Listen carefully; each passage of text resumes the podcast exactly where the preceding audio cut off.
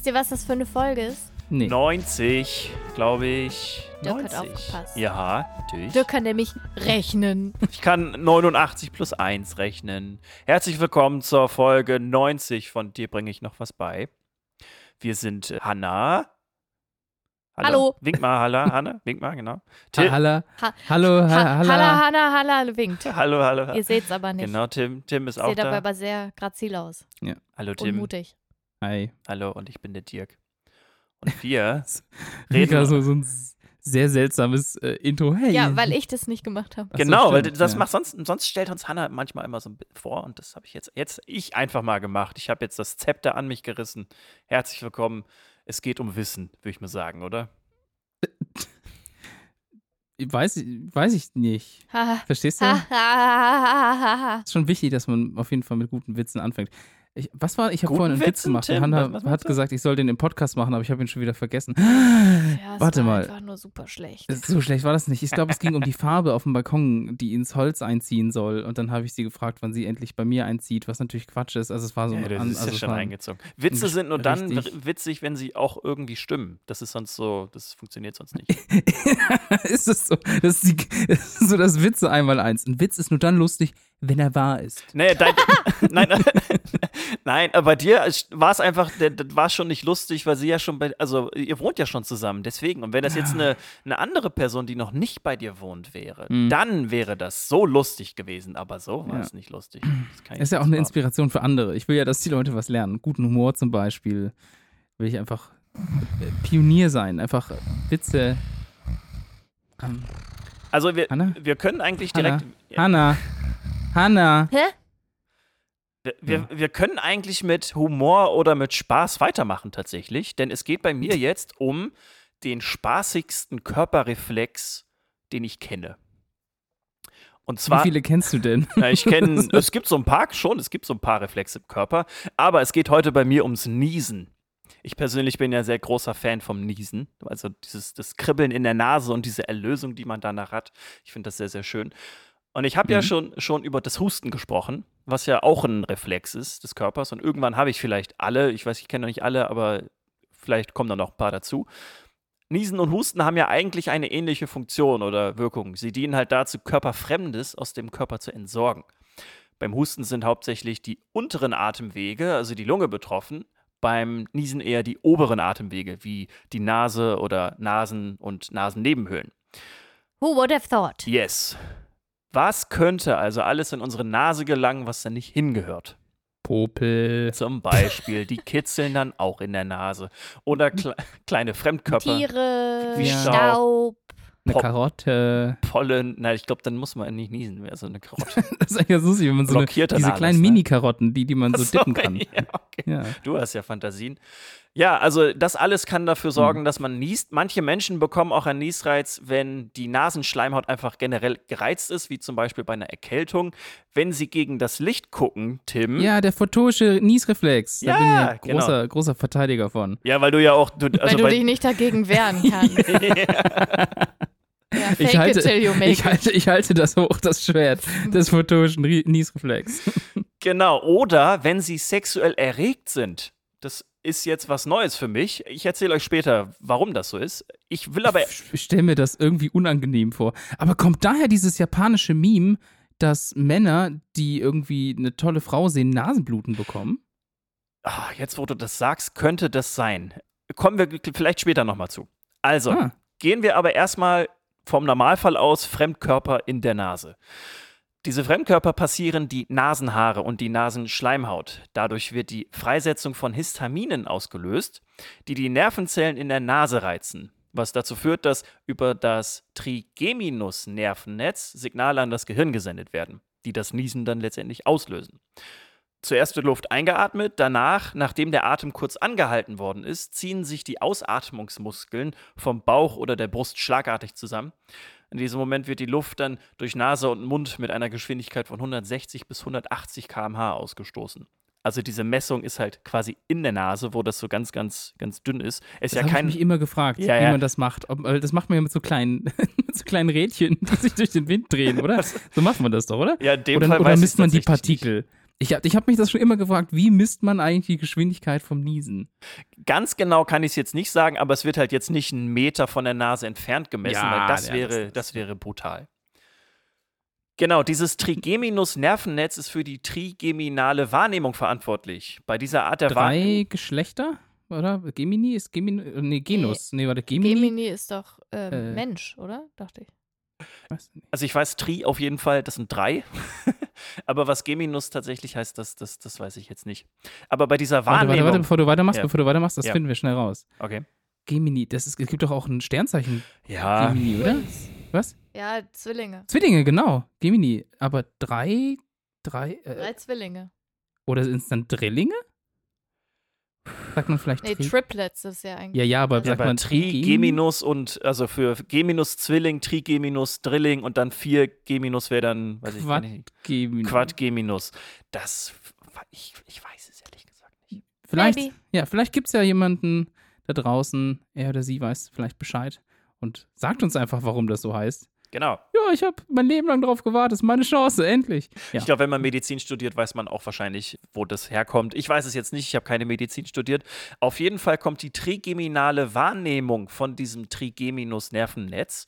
Und bei dieser Art der Wahrnehmung handelt es sich um die Verarbeitung von Reizen, die nicht nur aus einer sogenannten spezifischen Modalität stammen.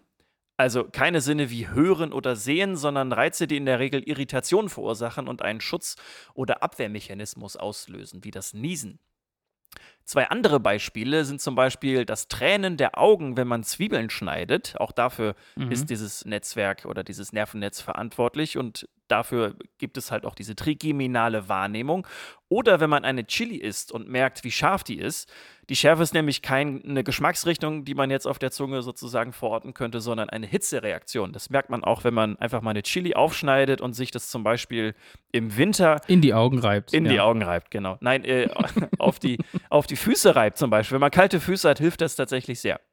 Ja, aber ich kann euch sagen, es ist sehr unangenehm, weil es gibt ja auch so Wärmepads, die man sich so aufklebt auf die Haut, so um Muskelverspannungen zu lösen oder zu wärmen. Und es gibt da mehrere Formate von und eines davon arbeitet mit Pfeffer, was quasi die gleiche Mhm. Idee ist. Und Ja. das ist so hart unangenehm. Also es ist wirklich richtig sau unangenehm. Macht es nicht. Es sei denn, Außer man es braucht es halt wirklich, ne? Genau. Also dann, dann wenn's, wenn man wirklich. Aber es gibt andere Wärmepacks, die so, tun okay. besser. Ja. Okay. Vielleicht funktionieren die dann mit Capsaicin. Das ist halt die Schärfe, die in, in Chilis, Mhm. äh, Chilis steckt. Dieses Trigeminus-Netz besteht aus drei Hauptsträngen, daher auch Trigeminus wahrscheinlich, die am Ober- und Unterkiefer und in die Augenregion führt. Wo wir auch schon bei der Ursache angekommen sind, warum manche Menschen beim Blick in die Sonne niesen müssen. Das Phänomen heißt nämlich genau photischer Niesreflex. Man geht aktuell davon aus, dass das Niesen dadurch ausgelöst wird, dass beim Schließen der Pupille durch einen Lichteinfall zunächst der Sehnerv gereizt wird, der dann einen Kurzschluss mit dem Trigeminusnetz verursacht und den Niesreflex letztendlich auslöst. Mal ganz kurz, was hast du gesagt? Augen, Nase und Nee, Au Mund? Augen, Kiefer. Augen, Ober- und Unterkiefer. Ah, okay, weil ich habe nämlich was, da haben wir schon mal drüber geredet im Podcast und niemand von euch konnte es nachvollziehen. Seit schon immer, wenn ich in die Sonne gucke, dann rappelt es so in meinem Ohr. Also sowieso, als würden so ganz viele kleine Flügel in meinem Ohr schlagen. Ja. Das ist super unangenehm. Und vielleicht ist das nämlich auch daran Ja. gekoppelt, weil das quasi im Kiefer irgendwo sitzt. Das ist ja sehr nah Ja, am vielleicht Ohr. nah an der Ja, ja, ja. Genau, und dann. Also wenn man Wie sich nochmal? Diese, wenn man sich diese. Ah, okay. hey, wenn man sich diese Nerven anguckt, also die, das sind ja jetzt auch keine drei einzelnen Nerven, die da rauskommen, sondern es ist halt ein Netz und das zieht sich halt Mhm. quasi über das Gesicht. Und dadurch könnte das vielleicht auch tatsächlich irgendwie zum, zum Ohr gelangen und einen ähnlichen Reiz sozusagen oder einen Reflex dann halt auch irgendwie auslösen. Nur halt bei dir vielleicht im Ohr. Wisst ihr, wie man das noch nennt, diesen photischen Niesreflex? Äh, äh, Guck mal ins Licht, du Dovi. Es ist das Achu-Syndrom. Achu? Ja. Ja. Wegen okay. Ha- Hachi sozusagen auf Englisch. Und ja. zwar Autosomal Dominant Compelling Helio Mhm. Ophthalmic Outbursts of Sneezing. Ich glaube, da hat man sich einfach Wörter gesucht, mit denen man das Syndrom so Ja, nennen ja, kann. ja, das ist ja, voll un. Also, ich, also vielleicht hat es, es hat garantiert eine Bedeutung, aber ganz zufällig ergibt das Achu. Das ist ja, das ist ja wirklich ein sehr großer Zufall. Quark ist das. Das ist auf jeden Fall vererbbar und betrifft rund 25 Prozent der Bevölkerung. Also ich kann mir vorstellen, dass das bei manchen öfter auftritt. Also Tim, bei dir fällt mir das jedes Mal auf, wenn wir irgendwie zusammen aus der Wohnung gehen. mein Vater hat das auch. Und du guckst ins, in die und du musst direkt erstmal niesen. Also Ja. am Anfang ist es ja wirklich so, weil die Pupille sich dann einmal sozusagen justieren muss von draußen, also von drinnen nach draußen. Dann justiert sich die Pupille, dann kommt dieser Reflex und man niest und dann so, dann ist die Pupille wieder klar. Ansonsten wäre es echt ein bisschen bescheuert, wenn man jedes Mal, wenn man in die Sonne guckt, niesen muss. Kann ich mir vorstellen. Ja. Ey, wir können froh sein, dass wir nicht niesen wie Katzen, die dann so 20 Mal hintereinander Ja, machen. ja, da kommen wir gleich auch noch zu. Oh nein. Jetzt haben wir ja bei die Erklärung für die Fremdkörper und den photischen Niesreflex, aber noch nicht, wie so manche bei sexueller Erregung niesen müssen. Wenn wir erregt werden, wird ein Teil unseres autonomen Nervensystems namens Parasympathikus aktiviert, der neben grundlegenden Funktionen wie beispielsweise die Verdauung bewerkstelligt, auch zu einer Erektion oder zur vaginalen Lubrikation beiträgt. Manchmal können die Signale der Erregung dann zur Weitung der Gefäße in der Nase führen oder halt auch dazu, dass die Nase läuft, was halt beides wiederum einen Niesreflex auslösen kann. Und Ey, mal ganz kurz, bei mir genau andersrum. Bei mir ziehen die sich zusammen. Weil wenn ich nämlich Schnupfen habe und dann erregt bin, dann ist meine Nase frei. das ist ja trotzdem aber dann der gleiche Weg sozusagen. Ja, ne? Also wahrscheinlich. aber äh, andersrum. Äh, aber andersrum, genau, richtig. Also es ist auch wirklich nur ein Teil der Menschen, dass die dann sozusagen bei sexueller Erregung niesen müssen. Vielleicht ist es dann auch einfach bei dir genau das, der andere Weg sozusagen. Und da kommen wir dann auch vielleicht wieder zu dem, was du, Tim, gesagt hast, dass dadurch, dass sich dann die Gefäße weiten, könnten die ja vielleicht Mhm. auch unter den richtigen Gegebenheiten dann auch vielleicht einfach platzen und dann kann man vielleicht auch Nasenbluten bekommen. Das ist jetzt Wenn es vielleicht sehr trocken ist oder so. Ja, das kann, kann schon sein. das ist jetzt wirklich nur eine laienhafte Interpretation von dem, wenn man jetzt eins und zwei zusammenzählt. So, man merkt also, beim Niesen passiert viel im Körper und ja, viel ist ein gutes Stichwort, äh, Tim, was du jetzt auch gerade meintest. Es gibt auch Menschen, die niesen zu viel. Vor ein paar Jahren wurde über Caitlin Thornley berichtet, eine Mädchen aus den USA, das 12.000 Mal pro Tag niesen musste. Teilweise Oh, die tut mir so leid. ja, teilweise 20 Mal pro Minute oder auch drei bis viermal in der Sekunde. Also wirklich, also die konnte dann teilweise gar nicht essen oder reden, sondern sie musste einfach die ganze Zeit niesen. Und damals wurde das Niesen dann mit Ticks, die man halt auch beim Tourette-Syndrom zum Beispiel finden kann, damit Mhm. wurde das assoziiert. Es gab aber keine abschließende Erklärung, warum jetzt äh, Caitlin Thornley 12.000 Mal pro Tag niesen muss. Und das Kind hat wirklich gelitten. Also das konnte teilweise nicht in die Schule gehen, weil es einfach nicht, ja, sich Ja. auch nicht konzentrieren konnte. Es war wirklich, äh, ja, sehr, sehr schade. Ja, aber jetzt wissen wir äh, alle ungefähr, wie das Niesen funktioniert und dass das halt auch wirklich durchaus verschiedene Gründe und halt auch Ausprägungen haben kann. Ich musste sofort dann daran denken, dass manche Leute ja das gleich mit Schluck aufhaben. Das ist ja auch schrecklich. Ja, ja, ich glaube, Oder mit Orgasmen. stimmt. Da gab es mal, glaube ich, eine Fake-Doku. Nee, es gibt mehrere Leute, die tatsächlich Ja. darunter leiden. Und ich meine mich aber zu erinnern, dass damals, also zu Zeiten, als man sich Videos noch per Rewritable DVD zugesteckt hat, es so eine Fake-Doku gab. Ach so. Ähm, aber da, ah, ganz dunkel erinnere ich mich da noch. Ja. Ja, Ja. Der längste Schluck auf der Welt ging übrigens 65 Jahre. Ich glaube, ich habe das schon mal erzählt. War Also- das zufällig im Guinness Buch der Rekorde? Ja, garantiert stand das da.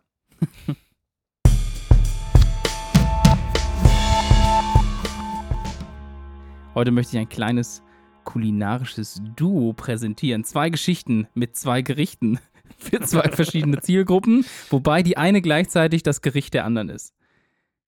Hä? Wahnsinn, oder? Also- Mach einfach weiter. Ich bin sehr stolz auf, auf diese Wortschöpfung. Also wir beginnen bei einem der beliebtesten Gerichte weltweit und zwar der guten klassischen italienischen Pizza. Denn in einem klassischen Pizzateig befinden sich, falls ihr das noch nicht wusstet, Mehl, Wasser, Salz und Öl?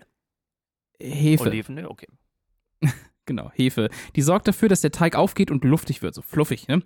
Und jetzt hat ein ForscherInnen-Team aus Italien, dem Ursprungsland der Pizza, eine neue Art entwickelt, einen quasi identisch luftigen Pizzateig herzustellen, allerdings ohne Hefe. Das Ganze ist nicht ganz uneigennützig, denn ein Autor dieser Studie, die im Journal Physics of Fluids veröffentlicht wurde, leidet an einer Hefeallergie. Was natürlich sehr schlecht ist, wenn man italienische Pizza mag in Italien. Also ist auch eine italienische Forschungsgruppe. Und das Verfahren für die Herstellung dieser hefefreien Alternative ist gar nicht Mit so neu. Sauerteig oder was? Nee, ist kein Sauerteig. Ist, äh, ist, super, Rein, ist, reinpusten. ist crazy. Also die, die Grundidee ist gar nicht so neu. Das gibt es schon seit Mitte des 19. Jahrhunderts. Allerdings war nun erst das Team in der Lage, mit einer Reihe von ganz genauen Analysen diesen Prozess so anzupassen, dass der wohl perfekte Pizzateig dabei entsteht. Also nichts, was, was quasi unterscheidbar sein soll von dem Original. Wow. Außer dass natürlich, also Hefe hat ja einen sehr starken Eigengeschmack auch, also und auch einen eigenen Geruch und dass das natürlich nicht mehr der Fall ist. Und der Prozess ist ganz ähnlich wie bei der Herstellung von Schaumstoffen für Dämmplatten und benötigt einen Druckbehälter. Also es ist nicht ganz so Ah. einfach. Während sonst halt die Hefe im Teig CO2 freisetzt, nutzen die ForscherInnen den Behälter, um das Drucklevel zeitlich ganz genau anzupassen und dem Teig dann Gas beizugeben oder beizuführen. Und dann beim langsamen Druckabfall können dabei Blasen entstehen im Teig.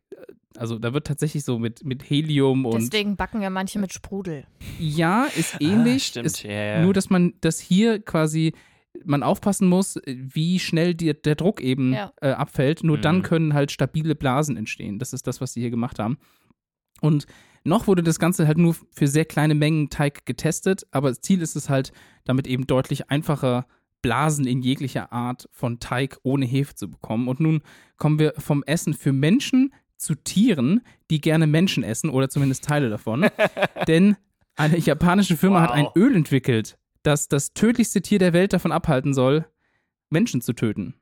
Denn Moskitos sind die tödlichsten Lebewesen der Welt. Wegen der Krankheitsübertragung. Genau, also die töten äh, zwischen 750.000 und eine Million Menschen pro Jahr. Ja, weil wir immer noch nicht ja so Malaria und so einen Richtig, Scheiß ganz ausgerottet genau. haben. Oder Mhm. Dengue Ja, oder. Deswegen stehen die wirklich weit abgeschlagen auf Platz 1. Auf Platz 2 ist, was könnte das, könnte das sein? Nilpferd. Menschen. Ah, okay. Ja. Ja, Menschen selber mit etwa 470.000 und dann Schlangen mit so 50 bis 100.000 und dann kommen übrigens Hunde schon. War ich ganz überrascht. Ah, Aber das okay. liegt in erster Linie an den Ja, ja, Krankheiten aber der natürlich. weiße ne? Hai ist so gefährlich. Ja, Nee. ja sehr, sehr viele Menschen sterben am weißen Hai.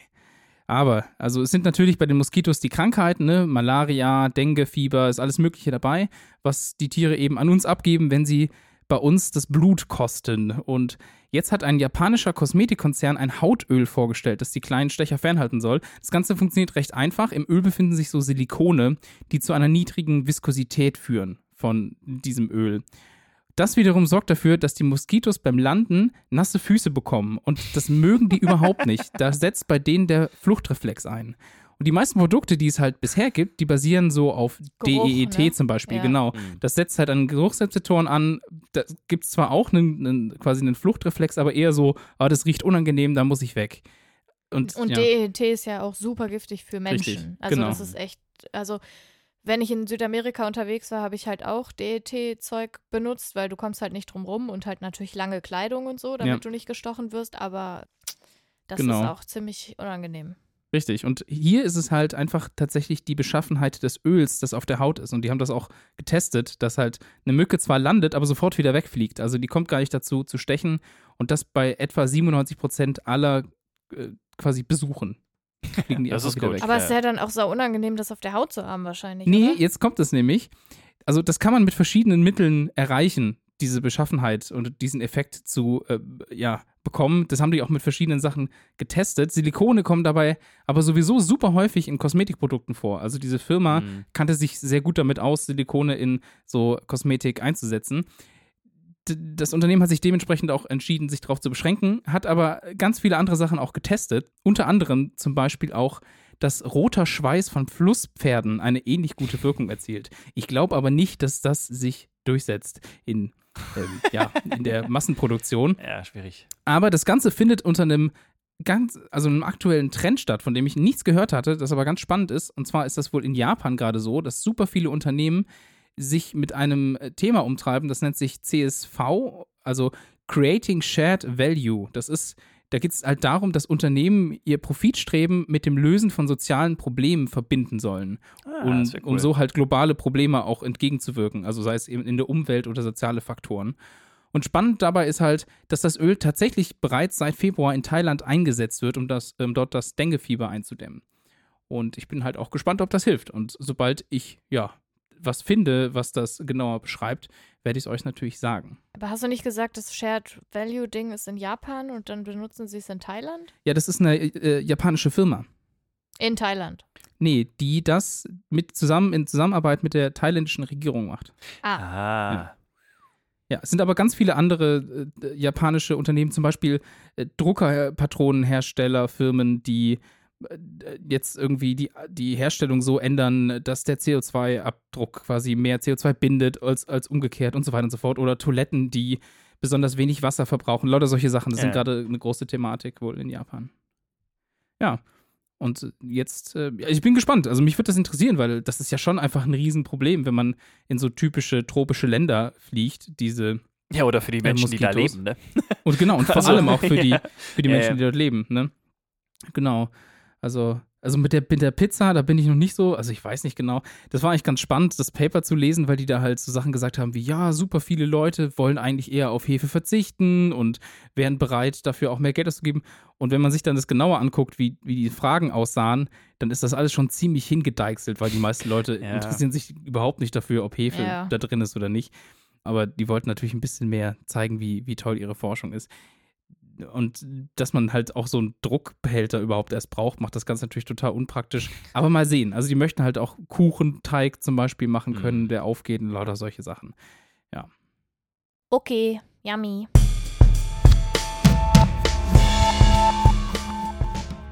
Okay, bereit? Nur wenn ihr auch noch Witze in eure Texte einbaut. Ich glaube, mein Text ist nicht so witzig. So. Wir wollen nämlich heute mal über Schizophrenie reden. Ah. Oh. Ja. Und die Krankheit ist ja super verpönt und die Leute werden sehr schnell als irre oder wahnsinnig beschrieben. Und das ist, glaube ich, eine der Krankheiten, die am meisten mit diesem Stigma Ja, ja. besetzt ist. vor allem auch völlig falsch ganz oft ne, dargestellt. Genau, und äh, letztlich ist es halt immer noch ziemlich schwer zu erklären, woher eigentlich die Schizophrenie kommt.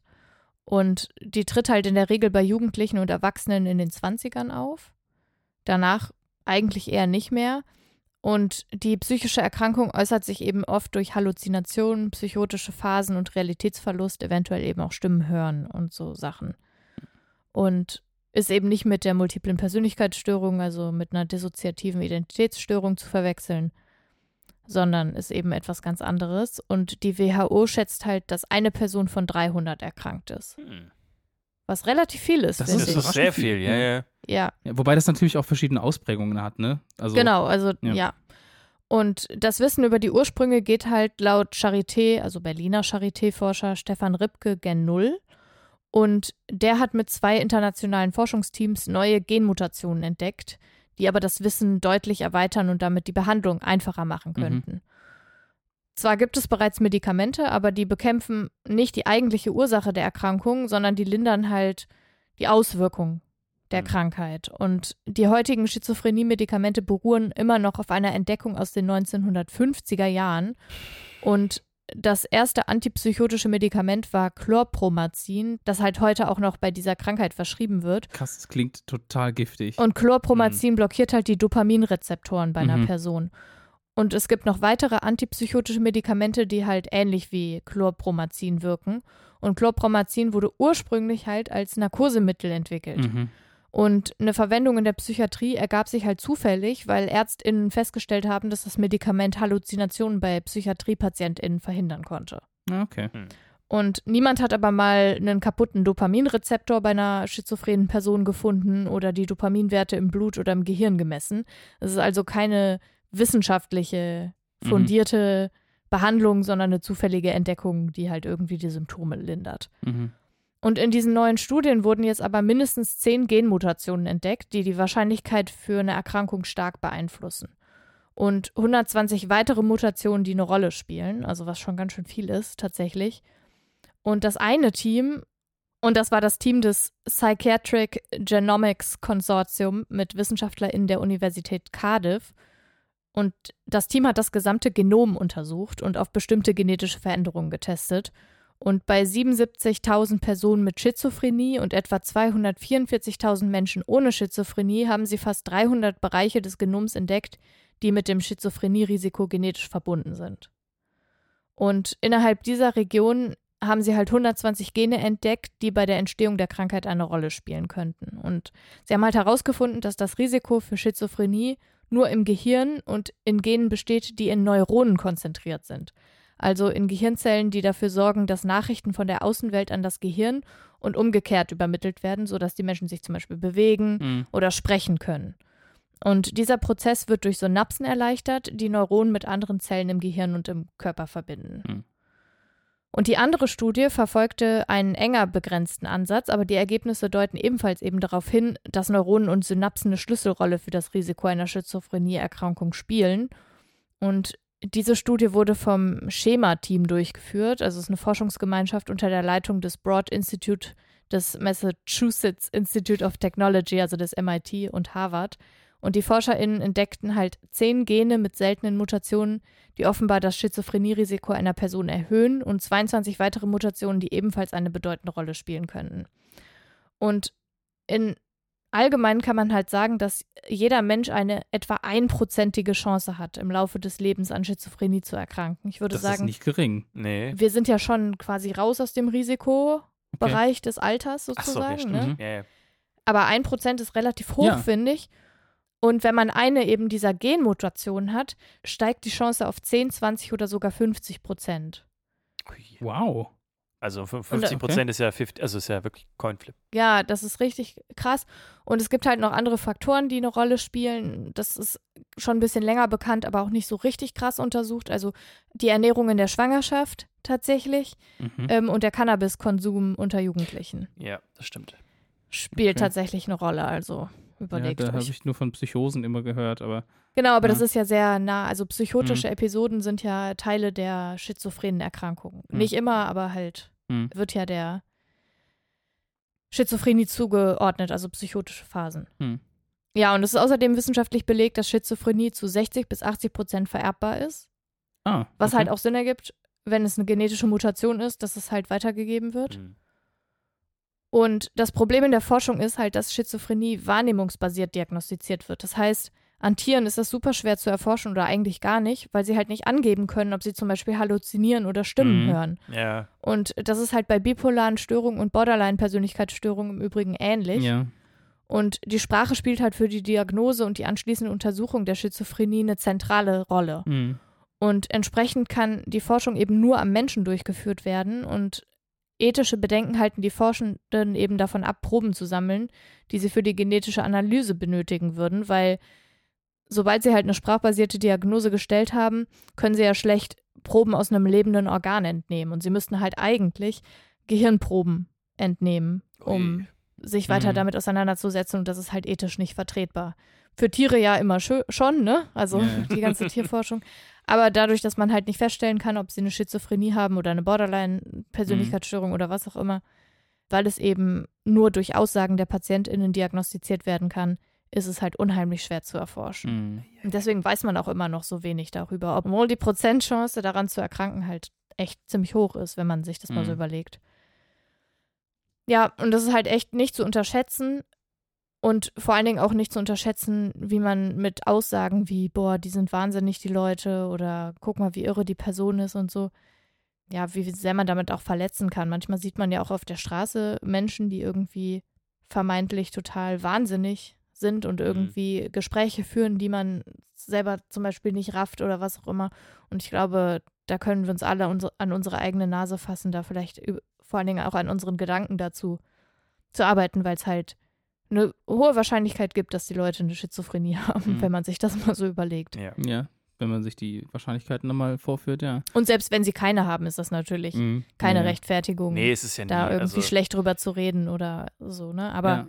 es ist halt eine sehr ernstzunehmende Krankheit, über die wir immer noch wahnsinnig wenig wissen und über die Forschung, die jetzt gemacht wurde, die könnt ihr übrigens im Wissenschaftsmagazin Nature nachlesen, falls ihr wollt. Dann ja, gibt es vielleicht demnächst mal eine andere medikamentöse Behandlung Mhm. außer ein Nat Narkotikum, was da verschrieben Ja, wird, was ja, ich ja. echt ganz schön krass finde. Ja. ja, aber ich meine, das unterstützt ja auch deine Aussage nochmal komplett, wenn man sich überlegt, wie wenig Leute tatsächlich wissen, was eine Schizophrenie tatsächlich ist. Ne, Also ich, Ja. also ich meine, vielleicht kannst du es auch nochmal ganz kurz erklären, weil ich glaube, das war jetzt nicht so richtig Teil des, des Beitrags. Weil soweit ich das verstanden habe, geht es ja in erster Linie darum, dass das, was die Person, die unter Schizophrenie leidet, wahrnimmt, nicht dem entspricht, was der tatsächlichen die Umgebung, Realität- real, Ja. also was Genau. die tatsächliche Realität ist. Und das kann alles Mögliche sein. Das kann sein, dass ich eine, dass ich, also es kann ja anfangen von, du sagst mir was und ich nehme das als eine Drohung wahr. Obwohl das, obwohl du es gar nicht, mir gar nicht so sagst, da kann das ja schon, bei sowas kann das ja schon beginnen. Oder ich kann das Gefühl haben, dass sich Leute gegen mich verschwören in der Art, wie sie miteinander über eine Thematik reden und ich kann, ich, ich habe die ganze Zeit das Gefühl, das geht eigentlich heimlich gegen mich. Da ja, fängt das ja schon an. Ne? Genau. Also es, ganz oft sind das ja so ganz negative, Mhm. intrusive Gedanken, wo man immer das, oder die Leute das Gefühl haben, dass eben Leute sich gegen sie verschwören Mhm. oder dass die ganze Welt eine Verschwörung ist. Es gibt aber eben auch Stimmen, die sie Mhm. halt hören können, die halt tatsächlich gar nichts mit der tatsächlichen Stimmwahrnehmung zu tun haben, sondern die halt aber im Kopf sich so anhören, als wären sie real existent, also als würden sie von außen kommen. Und eben Halluzination, das kann auch also sich auf die Optik, auf die Akustik, auf alles Mögliche beziehen. Und ja, in psychotischen Episoden wird das ja alles nochmal viel wahnsinniger, im Anführungsstrichen. Also halt, dass sehr viel Einbildung halt herrscht und auch sehr extreme Emotionen damit halt Mhm. einhergehen. Ja.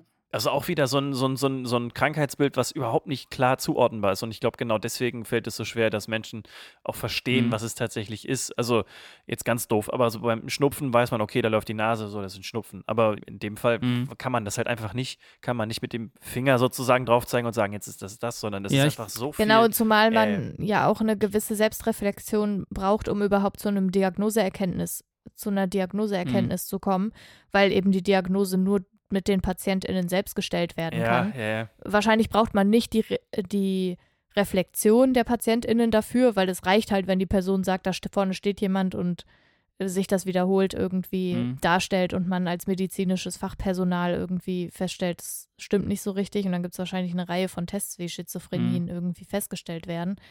Aber für eine, die normale Bevölkerung von außen ist das natürlich total schwierig. Ja, ich glaube, wenn ich das richtig in Erinnerung habe, habe ich dazu mal auch was gelesen oder gesehen, dass das vor allem daran liegt, dass irgendjemand mal, der ganz früh dran geforscht hat, einfach das so klassifiziert hat und quasi so eine große Überordnung von so, ja. psychischen Leiden unter, dem, unter der großen Thematik Schizophrenien oder so gesammelt hat. Und da, hat- da wurden halt auch ein, also Klassierungen vorgenommen, die im Nachhinein als falsch sich herausgestellt haben. Ja, was ich Ah, halt ja. am häufigsten immer wieder höre und mir im Alltag tatsächlich auch häufig begegnet, ist halt, dass Leute einfach äh, Schizophrenie mit multipler Persönlichkeitsstörung Ja. Genau, oder das ist der Identitätsstörung Ja. verwechseln. Und dann sagen, sagen die Leute, "Hä, ich bin schizophren. Und dabei meinen sie halt, sie sind multiple, was halt genauso bescheuert und Ja.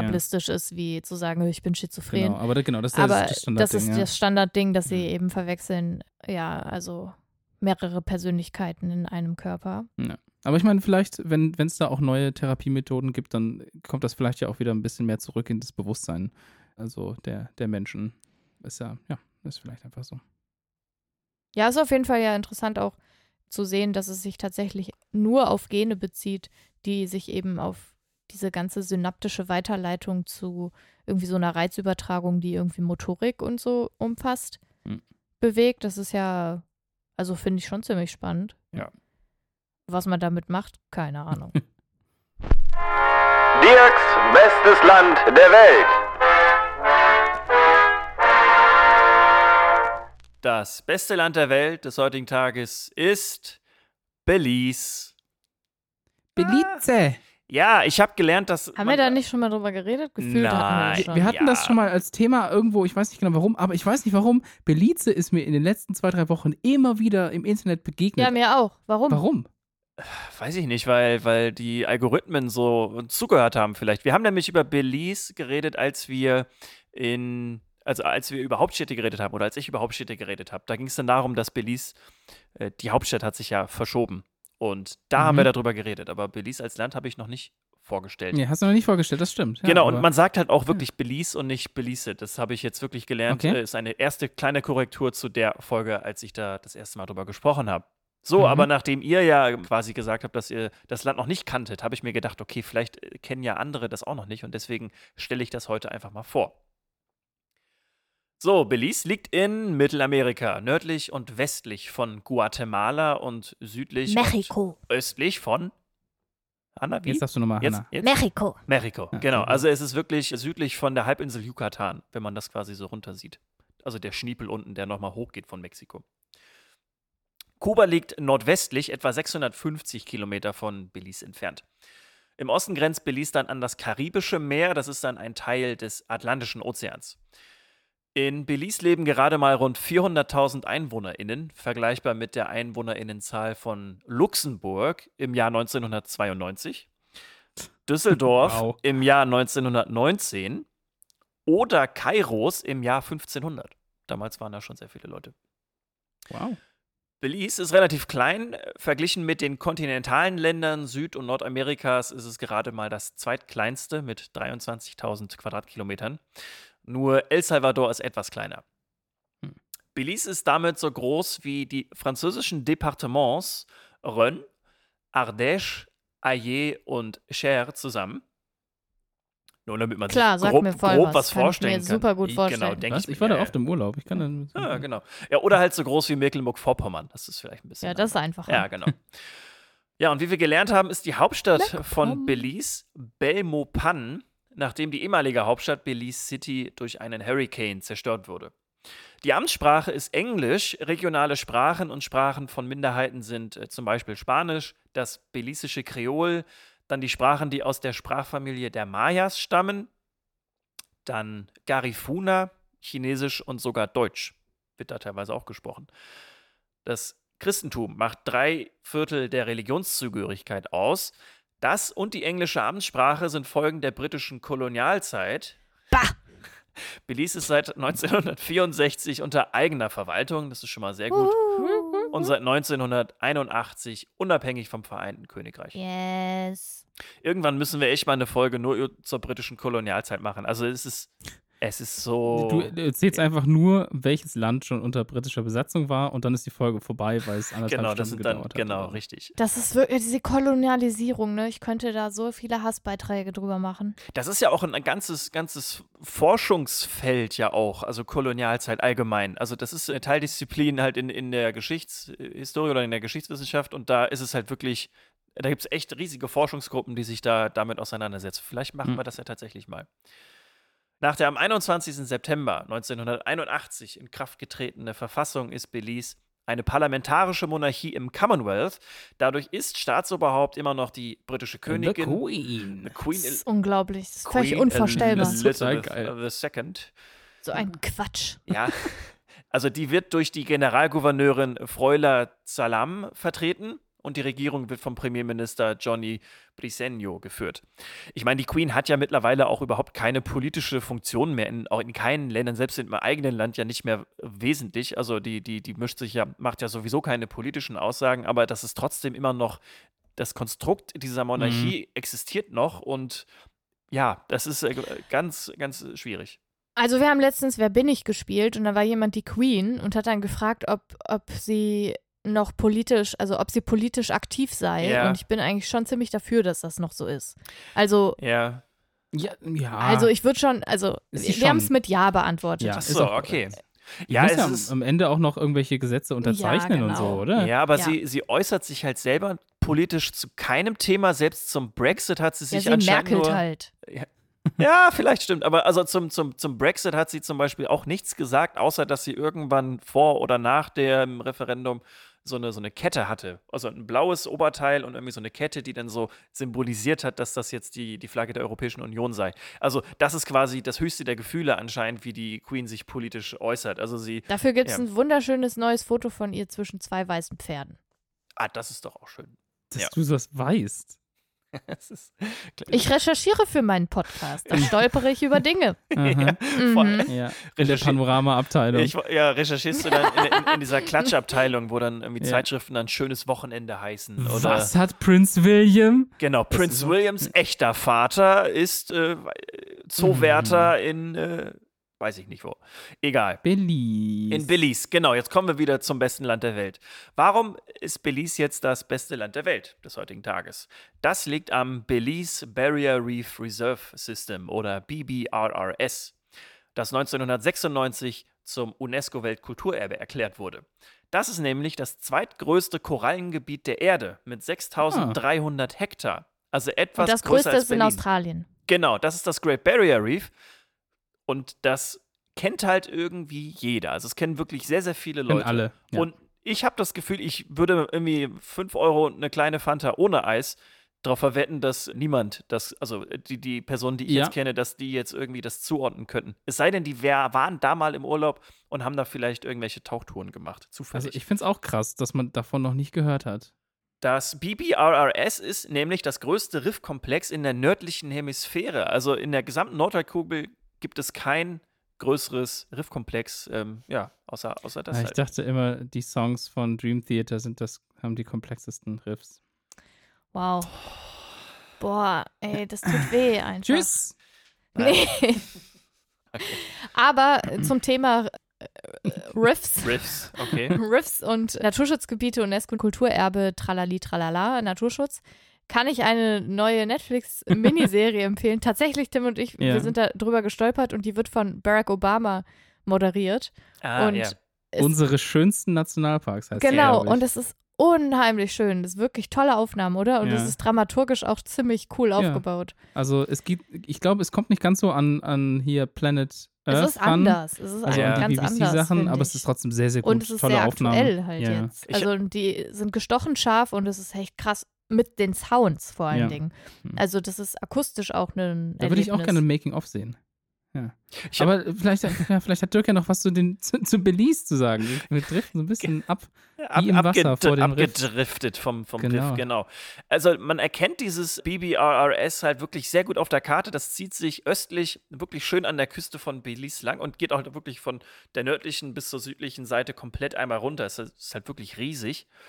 Und dieser Ort ist halt einer der unberührtesten Riffökosysteme der westlichen Hemisphäre und wurde von Charles Darwin damals als das bemerkenswerteste Riff der westindischen Inseln, so hießen die Inseln halt damals noch, Mhm. äh, bezeichnet.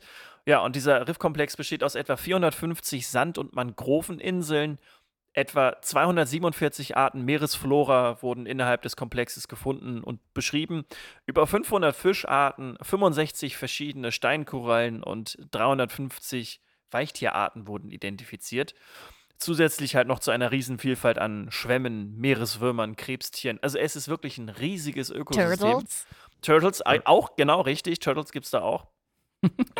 Ja, ja, es ist wirklich ein sehr, sehr schönes Gebiet und ich hoffe einfach mal, dass uns das Belize Barrier Reef Reserve System noch lange erhalten bleibt, weil wir ja wissen, Mhm. dass ja das Korallensterben ja mit dem Klimawandel immer weiter voranschreitet. Ja. Ähm, Ja, das Bleaching, ne? Das Genau, ist das große Thema. Darüber ja. haben wir, glaube ich, auch schon mal geredet. Ja, Ja. und auch die Flächen vor Belize sind halt auch rückläufig. Und deswegen ist ja wichtig, dass wir alle davon wissen, dass es das da gibt und, und dass wir uns vielleicht auch mal schöne Bilder in Dokumentation oder so angucken können. Solange das noch geht, ist Belize auf jeden Fall das beste Land der Welt heute. Einverstanden. Kann ich verstehen. Long lives the Queen. Yes, Queen.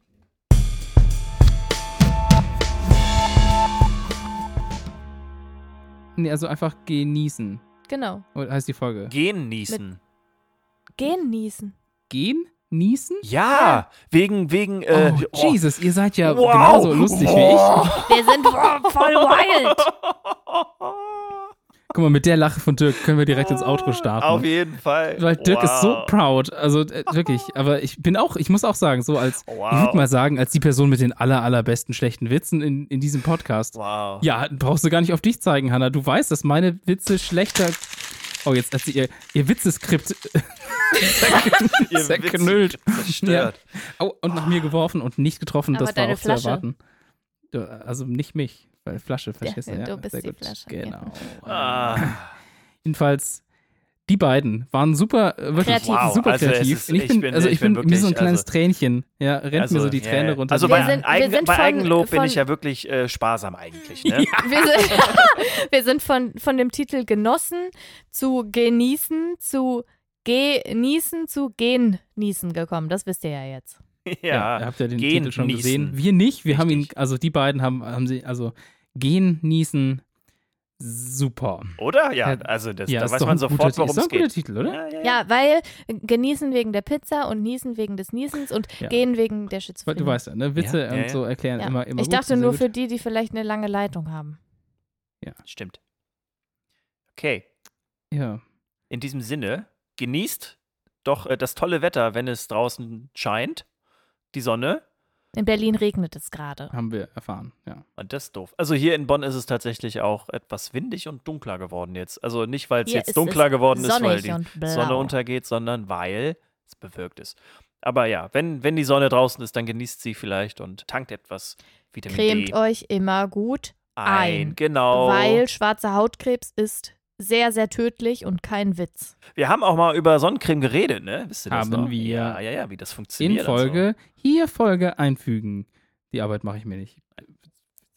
Voll. Aber es ist kein Scheiß, also cremt euch ein. So. Ja, ja, es Das ist ist tatsächlich immer wichtig. sinnvoll. Und auch gerade in, den, in der frühen Zeit, wo die Sonne gerade rauskommt, weil der Körper dann einfach noch nicht darauf eingestellt ist, dass jetzt die Sonne scheint, so richtig krass und dann Also ich muss besonders empfindlich dazu ist. sagen, ich verbrenne mich aktuell bei nicht vielen Sonnenstunden draußen mit Lichtschutzfaktor 50 auf meiner Haut, weil ich so ein Kellerkind war die letzten zwei Jahre. Das ist nicht witzig. Und man sollte Ja, sich übrigens bisschen, ab also, UV-Index 3 eincremen. Und wir hatten heute in Aachen vier. Und das gilt für alle Hauttypen. So, So, Ja. das Wort zum Morel, Samstag. Mo, Morel Product zu Ende. Können wir jetzt noch Genau. mit so einem schlechten Witz aufhören? Eigentlich jetzt noch so zum Ende irgendwas? Nein, wir haben mit einem guten Witz schon aufgehört. Gehen, niesen ist ein guter Ist ja, Witz. kein, ist ja, ja, okay. Ja, doch. Doch, Kann man also, so stehen lassen. genau. Ich bin gespannt, was ihr bis zum nächsten Mal habt. Und ich danke euch für eure Zeit, Ja. eure Beiträge und dass ihr Same. bei mir seid. Ja. Was ich mal gesagt haben. Ja, schön. Und für euch, die ihr da draußen zuhört. Meldet euch mal. Wäre Ja, schön. gibt's euch noch? Ja. Hallo. Sagt, mal Bescheid. Ich meine, wir sind auch ziemlich schlecht im Werbung machen. Deswegen sagt mal Bescheid. Ja, macht ja, macht ja nichts. Gibt trotzdem Leute, die zuhören. Stimmt. Aber ich kriege regelmäßig Feedback von Gut. den gleichen Leuten. Danke dafür. Danke. Macht das weiter. Ja, macht's gut. Tschüss. Bis zum nächsten Mal. Ciao, Tschüss. ciao. Tschüss und seid nicht so langweilig. Tschüss.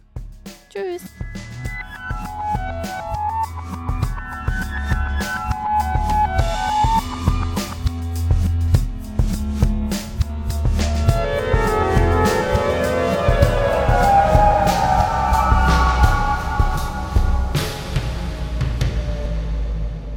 Tschüss. Frage. Tschüss. Tschüss. Da war ich noch in der Uni. So, wow. Hm. Studierst du noch oder was? Nein. eigentlich? Aber mein, mein Friseur fragt mich immer, ob ich noch studiere. Ja. ja, was für ein Kompliment. So Fragt jung er- sehe ich aus. Fragt er dich das wirklich? Mein Hausarzt hat mich aber auch gefragt. Und studieren Sie? Hat er das vorgesungen? Oder? genau. Und studieren Sie. Wenn die Tränen laufen, studierst du dann noch? Wie Alter, haben die das gemacht? da musst du doch wirklich, da musst du da hocken und denken, Alter, wie geil ist das denn? mal? Guck mal, was ich da gerade aufgenommen habe. Also ich Ja, oder durchdrehen. Hilfe, Hilfe, Hilfe, Hilfe, Hilfe, Hilfe. Besser ein Spinner als eine Spinne. Nö. Okay.